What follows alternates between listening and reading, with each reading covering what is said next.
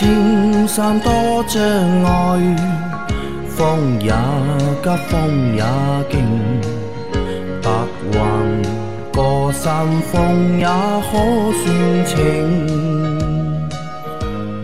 莫说水中多变幻，养车修车乐趣多，开车用车没烦恼。大家好，欢迎收听老秦汽修杂谈，我是老秦。大家好，我是老秦的小工杨磊。那我们今天的节目接着昨天继续。那第一个问题，三位大师好，买了台叉 T 六四个月，行驶三千六百公里，其他还好，就是异响问题严重，左侧门窗、壁柱、仪表盘、右侧门窗都有异响，时有时无，又不想拆开。网上说用手拍下会好，靠谱吗？还有共振现象是啥引起的，对吧？落地价四十三万的车，那么多毛病，真不应该啊！望老师解答一下，谢谢啊。啊，这个叉 T 六对吧？叉 T 六，你说这个异响好像不常见，嗯，啊，好像不常见。我我也没有听说说叉 T 六有这个问题，可能你这辆车正好碰到的，也许是一个这个不普遍的现象啊。嗯，你说用手拍一下就好了，用手拍一下就好了，说明有松动嘛？啊，对，对吧？说明有松动啊。那么怎么解决呢？你说不想拆，我觉得有异响，又在保修期，还是去 4S 店啊进行解决。因为存在异响的可能啊有几种啊，一就是在安装的过程当中，对吧？没有安装到位，对吧？对那你在行驶的过程当中，车会震动嘛，对吧？那有异响，那这是一种可能。还有一种可能呢，就是里面有东西，嗯，对吧？你的内饰板啊，或者仪表台里面，对吧？掉了小东西进下去了，在装配的过程当中，可能对吧？那在行驶过程中会有异响，所以如果你要去解决这个异响的话，其实还是要拆啊，对，要拆对的吧？哪里响你要拆哪里，要，去找到拆开来检查，找到这个异响的源头在哪里啊？而且在这里和大家说一下，就是当很多小伙伴就新车买回来对吧？都不太舍得去拆。那其实啊，其实拆内饰板并不影响什么。啊，对的，那么有些人说这个卡子拆了以后会松掉，那么你可以换新的 4S 店哎换新的新的卡子，4S 店里面卡子多多的是，卡子也不值钱，啊对吧？你不行你就拆了一遍以后，你拆的门板把门板上的卡子都换掉，嗯，对吧？塑料卡子嘛，对吧？这个如果是其他的内饰板上面都有这些这个塑料卡子或者是铁质的、钢制的卡子的都有的，钢制的卡子我觉得没必要换啊，这个弹性很好。那么你担心塑料卡子这个拆拆拆过以后可能会松动引起一些异响的话，那么卡子换成新的再安装回去就没问题了嘛，对的，而且你想，这些内饰板本来就是装上去的，对吧？对它不是一体成型的，对吧？对本来就是在装配的过程当中是装上去的，所以你不要去迷信所谓的原原装没动过，对吧？这些东西拆装其实对今后的使用啊，以及这个今后的说这个呃使用寿命上面其不会有影响的，好吧？不会有影响的啊。好，那你说还有一个这不是说新车买回来发动机就给你拆拆拆散掉了，重新再装起来，这个你心里肯定是不舒服的，对吧？那个拆个内饰板，呃不要太纠结啊。还有你说有共振，对吧？那共振的话，其实也是因为我觉得对的，和某些地方没有装配到位，吧？对对对，那么会产生共振，对吧？那其实，在这样的一个情况下面，我觉得，因为你说有多处地方都有异响嘛，不止有一个地方，对吧？你的内饰板、仪表台，对吧？右侧的就是门窗，对吧？都会有异响。那在这样的一个情况下面，我觉得你应该去找四 S 店，对吧？让四 S 店帮你去解决这个就是异响的问题，因为理论上一台新车下线，它是不应该有异响的。嗯，如果有异响的话，那肯定是哪里有问题，对吧？你要还是要盯着就是四 S 店去搞这些事情，对吧对的。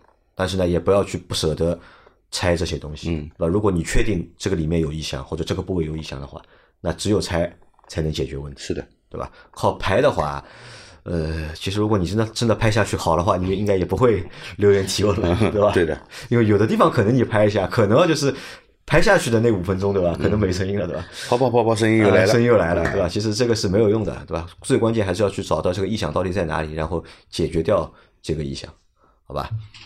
来，再下个问题：早上冷启动，发动机舱有哒哒哒的声音啊，热车声音就没了，是机油压力不够吗？我用零四零的机油，早上温度也有十度啊。嗯，这个冷车启动有哒哒哒的声音，对吧？很多人会认为说我这个机油是不是这个机油压力不够，机油压力不够，或者说机油这个缸盖上面缺机油，没机油没上来，嗯，对吧？呃，我这样告诉你吧，呃，这个机油压力，一般机油在这个比较低温的情况下压力更高，这个机油温度升高了以后，呃，加压力会有一定的下降的，啊，所以冷车的时候，如果机油压力不够响的话，你热车只会更响，不会不响，啊。那么第二个再说这个机油，啊，呃，如果是机油机油流动性不好。这个冷车的时候，一下子缸盖上面缺机油，引起哒哒哒的声音。那么你如果用的是零 W 四零的机油，这个机油级别也不会很低，是吧？嗯，照它的这个机油的这粘度指数来看，这个机油的级别也不会很低，因为低级别的机油是做做不到这个粘度，对吧？零 W 四零的，呃，照这个机油来看，也不会是这个机油的问题，因为流动性差，造成你缸盖冷车时候缺油啊。那是什么问题呢？那我觉得最有可能的是液压停筒。液压停筒啊，对你的液压停筒，这个由于你停了一晚上，长时间停车以后呢，液压停筒里面这个泄压了，泄压了以后呢，这个它无法去自动调整你的一个气门间隙啊，无法调整气门间隙。这个你冷车刚启动的时候，因为这个机油相对来说。流动性差一点，对吧？那么你的液压停筒呢？这个来不及，来不及蓄压，那么造成你液压停筒的这个压力不够啊，所以气门间隙过大，会会有这种哒哒哒的敲击声。那么你发了一会热了以后，并不是说热了以后这个机油性能就提高了，并不是，而是你经过了这个冷车发动到热车这一段时间。这个液压听筒里面的压力升上来了，升上来了啊！这个气门间隙在一个正常的范围内了，那么你就听不到这个哒哒哒的敲击声，哒哒哒的敲击声肯定是气气门间隙过大造成的啊。所以说，我认为是你的这个发动机的液压听筒出现老化现象啊，这个是出现老化现象。嗯，那这个有办法维修或者是保养吗？呃，维修或者保养的话，这个一般液压听筒有泄压的问题的话，呃，只有更换，只有更换，它老化磨损啊，造成泄压，只有更换啊，更换是有好处的，因为这个液压听筒一旦出现这种泄压，初期表现就是冷车响，热车不响，到最后热车也会响，呃，不换还不行啊，热车也会响，所以那么只要它响，就说明这个气门间隙不正常。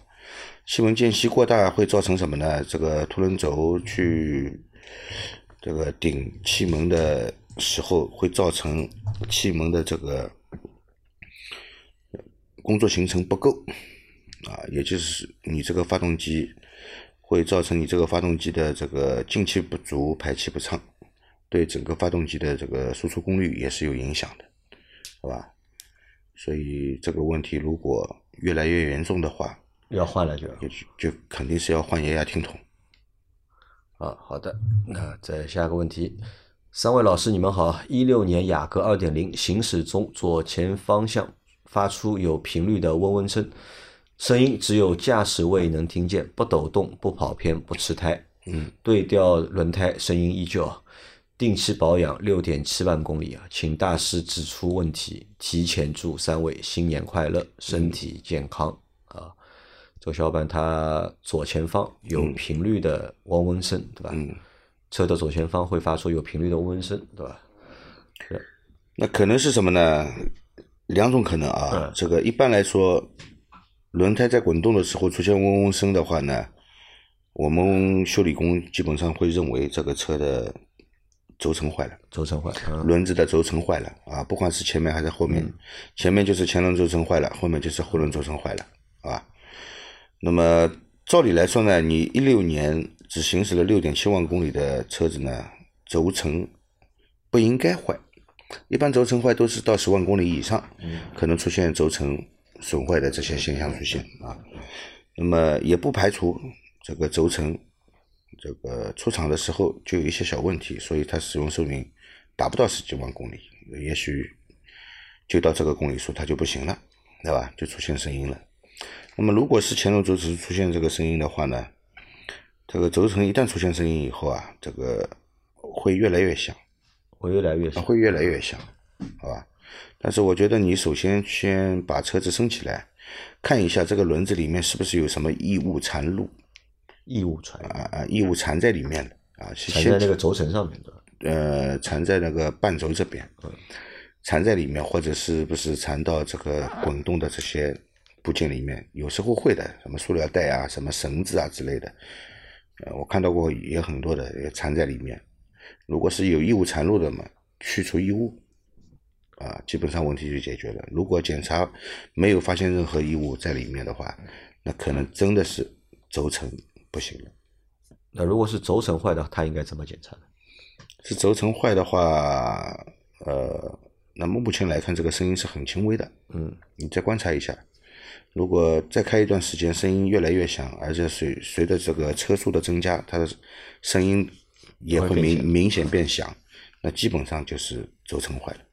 基本上轴承坏了，对的啊，那没有办法通过肉眼去判断车顶起来，车顶起来主要是检查一下有没有异物啊缠绕到这个轮子里这边半轴啊或者这些部件里面啊有没有缠进去，如果没有的话，那么再开一段时间观察一下，声音继续变大的话，那么基本上可以确定为前轮轴承损坏了。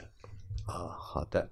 那再下一条，秦老板、杨老板、阿 Q 啊，你们好！老司机三人行节目三百六十七，王工讲到，德国本土的车很少有烧机油的，为啥国内车大众车 EA 八八八烧机油这么严重？是因为像王工讲的，只是因为机油用的不对吗？想买一台三代二手甲壳虫一点二 T 的，这车有通病吗？可靠性如何？现在市场价大概多少？丰田质量稳定是因为技术落后嘛？能讲讲 EA 八八八和八 AR 从技术使用上讲，哪一款发动机更加先进，对吧？祝三位老板财源广进啊！还有蛮多问题的。呃，他提到的是三百六十期，应该是我们那个时候邀请了芬克机油的小伙伴，应该是来我们节目就是分享他们的那个芬克机油嘛。在那期节目里面，他说到就是德国本土的车，对吧？很少有烧机油的，对吧？那其实是这样，就在海外或者说德国本土，很多车嗯不烧机油，这个要从两个角度去看，嗯对吧？一呢是很多地方的用户啊，嗯。他们不在意烧机油这件事情，嗯。就是不像就是在国内啊，我们会把烧机油这件事情啊看得非常的重，嗯。也看得就是非常的大，对吧？这个可能是每个地方人的他的一个对车的一个就是认知或者是消费使用习惯不一样，那可能在德国本土，嗯。大家不觉得就是烧机油的车，嗯，是有问题的。但，是的确不像在国内这么普遍。的确不像国内那么普遍对啊，那么我认为这个机油占很大因素。机油占很大的因素，对，因为我之前有个客户啊，就是因为他之前一直在别处保养，嗯。啊，换了几家人家保养，这个永远解决不掉他那个帕萨特烧机油的问题，啊，直到我给他换了一个机油，解决了，跑了五千公里没亮过保养，没亮过这个机油灯，本来是跑一千公里就会亮灯，其实跑一千公里就亮灯已经很严重了。嗯，呃，只是换了一个机油，五千公里没有亮灯。我不能说五千公里里面机油没有损耗，嗯至少没有损耗到亮灯，对吧？那其实这个还是和机油是有关的，有关系的关键其实还是和机油这个粘度是有关的。对的，跟这个一是粘度啊，第二个是这个机油配方的成分都有关，都有关，都有关啊。好的，那为啥国内大众车 EA 八八八 烧机油这么严重，对吧？那八八 EA 八八八的二代，对吧？那么的确是存在这个就是烧机油的问题。嗯，这个后来有改进型的活塞嘛，嗯对吧？有改进型的，对吧？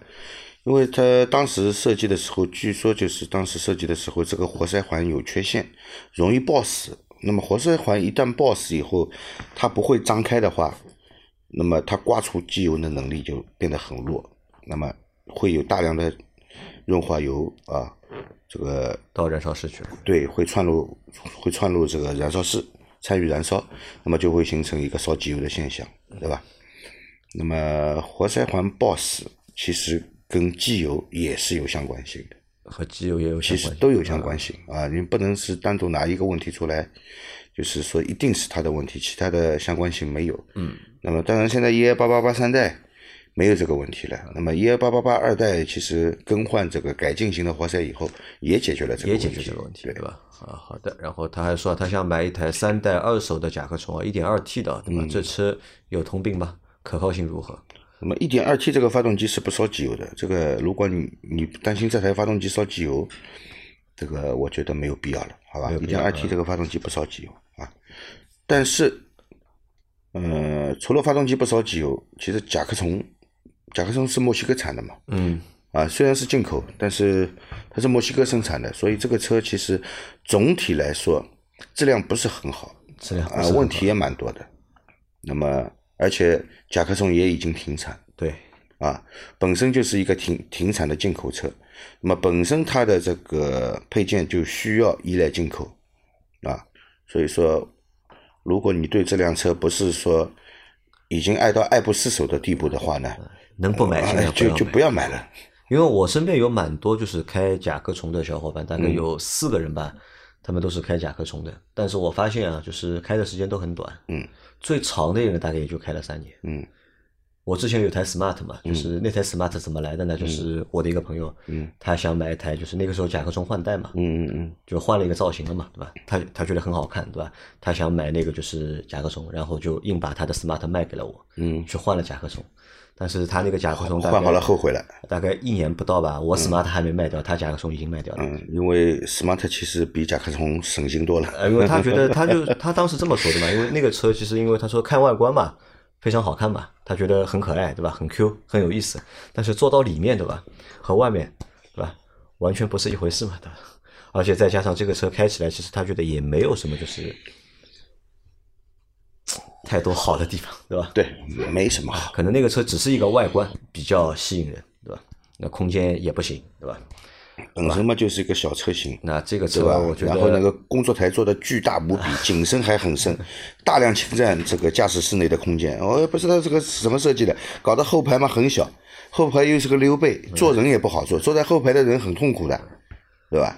呃，所以这个车能不买尽量不要买啊。然后他还有一个问题啊，他在问啊，就是现在是呃那个丰田质量稳定啊，是因为技术落后嘛，对吧？能讲讲 EA 八八八和八 AR 对吧？从技术使用上讲，哪一款发动机更加先进，对吧？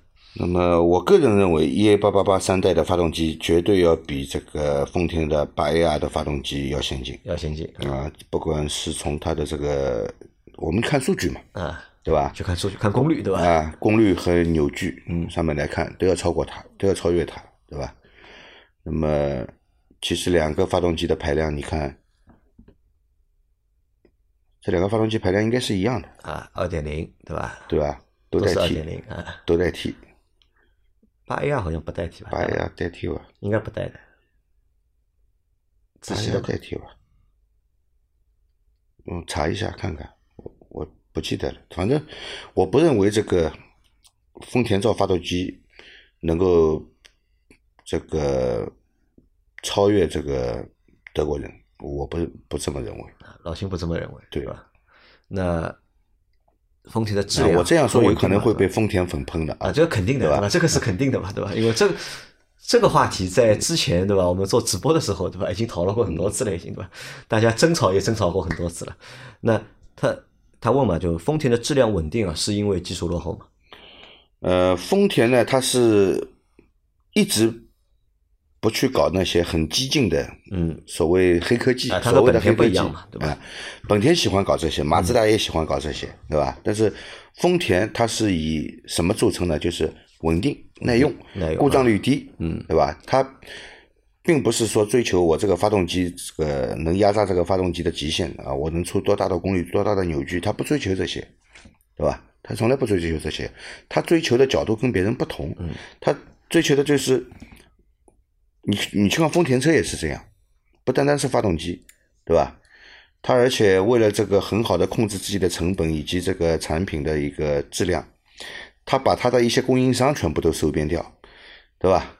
你看这个爱信、电装都变成丰田旗下的，对吧？我把你收编掉，用我的一套模式来管理你，然后提供给我主机厂的配件质量也要有保证，对吧？而且因为是一家人家嘛，所以价格也更低，对吧？那么他卖出来的东西，他追求的就是这辆车的稳定性与耐用性，呃，故障故障率要低，他并不追求一些其他的。因为我觉得这么看这个问题啊，你说丰田质量稳定啊，你不能说它是技术落后，嗯对吧？因为每个厂家它就是追求的这个方向是不一样的嘛，对，对吧？反而反过来说呢，就是丰田它在就是这个生产管理的这个基础上面，嗯。我觉得非常先进，真的是非常先进 对，它可能是世界上所有车厂里面，我觉得它应该是最先进的一家厂最牛逼的，对，对吧它很多配套企业都是自己旗下的，对它每年的产量，包括它的一个利润率，对吧？其实都不低，嗯对吧？因为现在产量大的，你看就是大众产量很大，嗯然后丰田产量很大，但是丰田的利润率要比大众的要高一些，对对吧？那其实它在生产管理的技术上面，丰田其实是非常先进的，也是非常牛逼的，对吧？那你要说。你再说呢，就是我们也很难，就是因为你你只是提到了两个发动机嘛，对吧？嗯其实一台车要生产出来，它其实上面有很多很多的零部件，对吧？对我们说一台车好或者不好，先进不先进，也不能只看一个发动机，嗯，对吧？你要从就是全方面去看。那如果你单从发动机去看的话，那可能一八八八，对吧？明显它的功率，对吧？对就放在那里了。对的，但你也不能说，对吧？那么也不能说丰田落后，对吧？这个就是要从不同角度去看这个问题。可能就是我们从这样来说啊，从升功率的角度来说，嗯那么肯定是 EA 八八八要比它好，对吧？那么你要说这个从耐用性的角度来说，那么就要看你这辆车要开多久，对吧？你你这个车如果开个二十万公里，嗯，基本上家用车嘛，一年两万公里，那么十年左右就都都会换车，嗯，就算十五年，三十万公里，这两个发动机，你说谁坏的早？说不清楚，说不清楚。哎，都能用到十五啊年。啊，对的。但这个时候，我觉得可能会有人会跳出来会说一句话了，嗯，油耗不一样，啊，对吧？这么有人会说了，丰田发动机的油耗啊，要比大众的这个一八八的油耗要少一点。呃，这个关于油耗啊，我觉得这个真的丰田的车油耗就一定很低吗？你同排量同形式的发动机去比，我觉得差不多油耗，差不多，差不多，嗯，啊，也没有说特别的省油，啊，也没有说特别的省油，就是所以日本车省油其实是因为日本有小排量的车，所以大家觉得日本车省油。对，呃因为以前这个日本车能够占领美国市场，就是因为石油危机啊那个时候，他们出了很多小排量的车，他们都是出的小排量的车，而且车子自重也轻，那么当然油耗低，对吧？那么当时美国你看都是一些大排量，对吧？六缸的、八缸的，以前都几乎很少看得到有美国车是四缸的，很少的，对吧？都是在本土都是六缸、八缸的这些大排量的车，呃，再说车子又造的重，嗯，油耗肯定大，对吧？其实我跟你说啊，这个真正到大排量了以后啊，嗯，美国车比日本车省油，真的，真的排量大上去了以后，到四点零以上，什么四点八、嗯，四点七这种排量，日本车的油耗都比美国车大。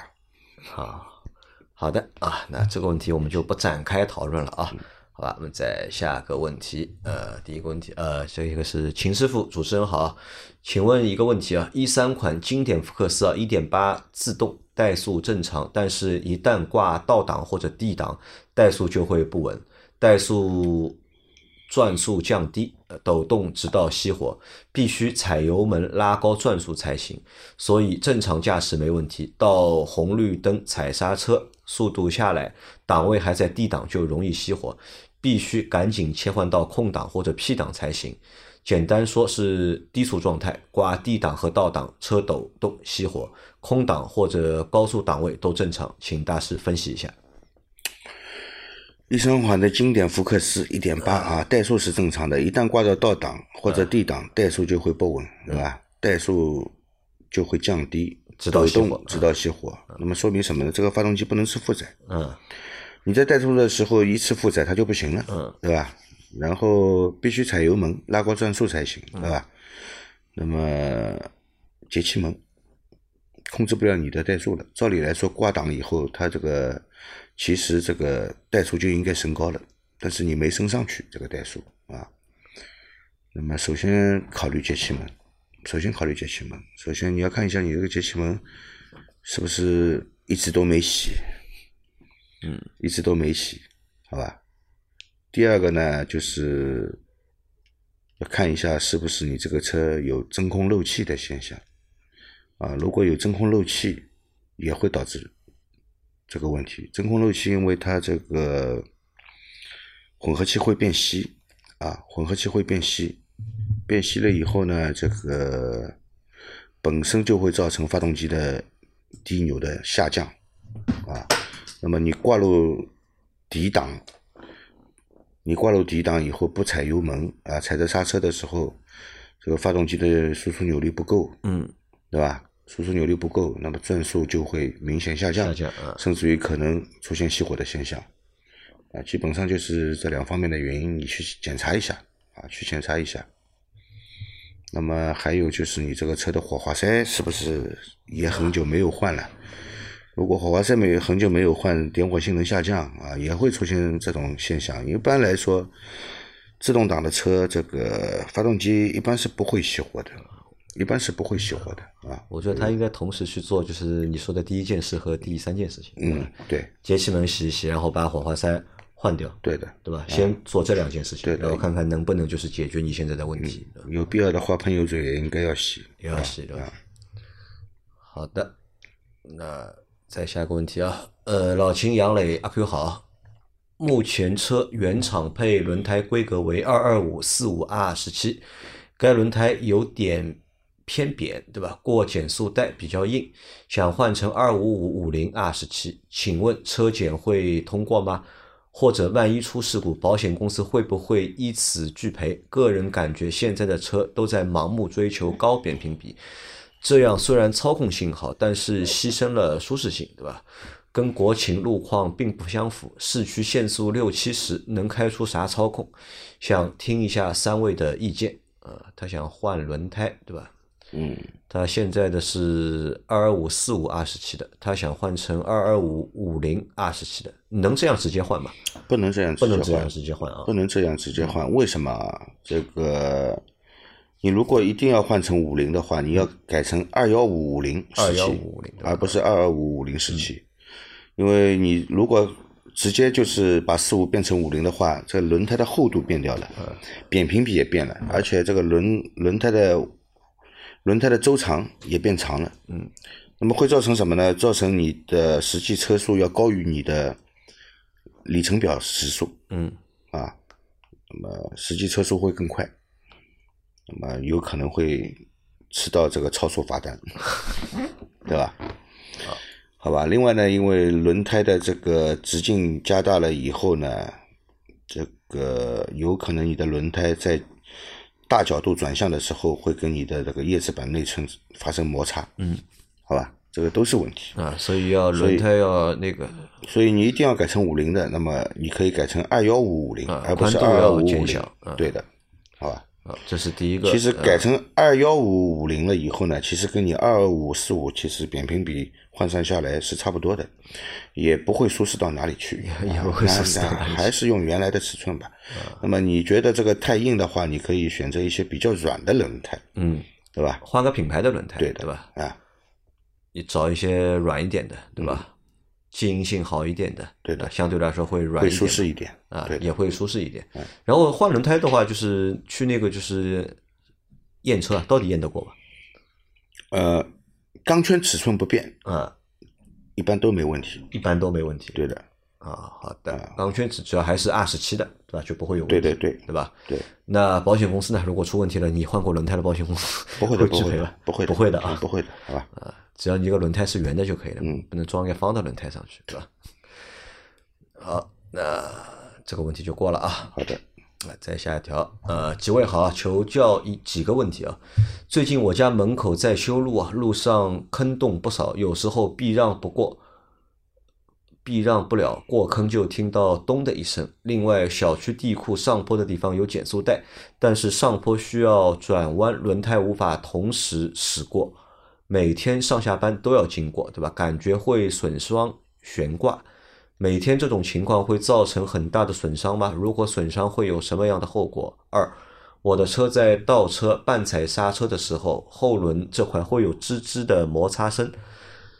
前进或者转弯半踩的时候没有，这是因为刹车片摩擦的关系吗？为啥只有倒车有？应该怎么解决，对吧？三，我的车是本田的 Inspire 混动，保养手册建议八万公里更换变速箱油。之前节目说一般用车四万公里就可以换变速箱油和大保养了。像我这种车型，我拖到五万公里再换这个变速箱油，同时再一起做个大保养，可以吗？啊，他有好几个问题啊。第一个问题是，他说，因为他家在修路嘛，然后包括就是进入那个小区的那个地库啊，对吧？会有那个减速带，对吧？每天这个就是咯噔咯噔的，对吧？会不会损伤悬挂？是这样的啊，减速带你只要低速通过，这个对悬挂不会带来，对悬挂不会带来这个很大的冲击，也不会造成这个。严重的损伤啊啊！而且悬挂其实就是派这个用处的，对的，啊？避震就是让让你解决这些坑洼的路面。但是你坑洼路面有坑洞啊，过去的时候动一下很响的，那肯定有伤害。嗯啊，像这种路面呢，你尽量提前预见啊，能够减速通过的尽量减速通过啊，或者是绕行，对吧？或者是绕过去。因为在这个过程当中，速度很重要，对吧？一定要慢，对吧？对，快就肯定不行了，对吧？快了以后啊，不但对你的这个悬挂有冲击、有损伤，对你的轮胎、对你的轮毂啊都有伤害，都会有伤害，对的吧啊。那么停车库内的减速带呢，你就不要纠结了啊，慢点过就可以了。对，你们这一个小区的人都面临同样的问题，对吧？呃，也不会带来什么损伤的啊。减速通过，慢慢的通过这个减速带，不会对悬挂造成什么很不好的影响，影响对吧？好，那还有他第二个问题是啊，他在倒车的时候，对吧？半踩刹车的时候，后轮这块会有吱吱的摩擦声，嗯，这个声音到底是什么声音？刹车片与刹车盘的摩擦声，就是刹车片和刹车盘摩擦，对的，对吧？啊，但它在前进和转弯的时候，半踩刹车就不会有这个就是磨合的问题。磨合的问题。我们车子任何一个部位，只要是运动有摩擦的，它都需要磨合啊，因为倒车倒的少，对吧？对你往你往前面开的时候，它这个踩刹车的概率高，对吧？对，它磨合的很好啊，这个不会有任何异响。那么你一旦反转以后，它的那个磨合要求是不一样的，啊，所以倒车的时候轻踩刹车有点声音，让它去。正常的？哎，让他去，正常嘛，肯定也不算正常，正常应该是没声音才叫正常。但是就是倒车的时候半踩刹车有点声音的话，那么我觉得也没必要太去纠结。或者你一定要纠结的话，你这个检查一下你的后轮刹车片，对吧？这个如果 因为他开开到现在，这个也已经开了有四万多公里了嘛，对吧？你检查一下刹车片，是不是刹车片磨薄了？啊，这个硬度有变化了，产生这种声音，或者是后轮刹车片就是很厚的，像没磨掉过一样的，那说说明这个刹车片也太硬了，也会有这种声音。那么，如果你一定要解决这个问题，就只能更换刹车片了，啊，是吧？好的，那他还有个问题啊，是他的车。另外，我再告诉你啊，本田刹车有异响，也是正常，再正常不过的事情。不要纠结啊！不要纠结，对吧？好，那他最后一个问题是，他是开的是 Inspire 的混动嘛，对吧？是一个混动的车，然后他保养说明书上面写的是八万公里换那个变速箱油嘛。嗯。那么我们节目说是两年四万公里嘛，那么他想拖到五年啊，不是五年，是五万公里的时候，对吧？再去做这个就是换变速箱油和做大保养，可不可以？嗯，可以的，反正你这个变速箱不要超过六万公里换。嗯，好吧。但还要看一下年份吧。年份要看一下，你不要开五年，对吧？一年开一万公里，对吧？嗯嗯，这个时间有点长了，我这个时间长。那么三年吧，三年不要超过三年，不要超过六万公里，对吧不？要超过三年，也不要超过六万公里，吧？对对对就换这个就是变速箱油，问题不大，对吧？那然后其他的呢？其他的一还有个大保养你这个是混动的啊，你这个混动的应该是用那个 E ECVT 油，对，嗯用原厂的 E ECVT 油啊，不不要加错油啊，不要要加加错油油啊！你要把那个 ATF 油加进去，你这个变变速箱就报废了，啊就坏掉了，好吧？也不能加普通的 CVT 油，它这个 E ECVT 变速箱里面用的油一般是特殊要求啊，都需要用这个 E ECVT 的油的，好吧？好的，那用原厂油就没错啊。原厂油。好，那我们今天的节目啊就先到这里啊。大家有任何关于养车、用车、修车的问题啊，可以留言在我们节目最新一期的下方，我们会在下周的节目里面一一给大家解答。我们明天再见。好的，拜拜。拜拜，明天见。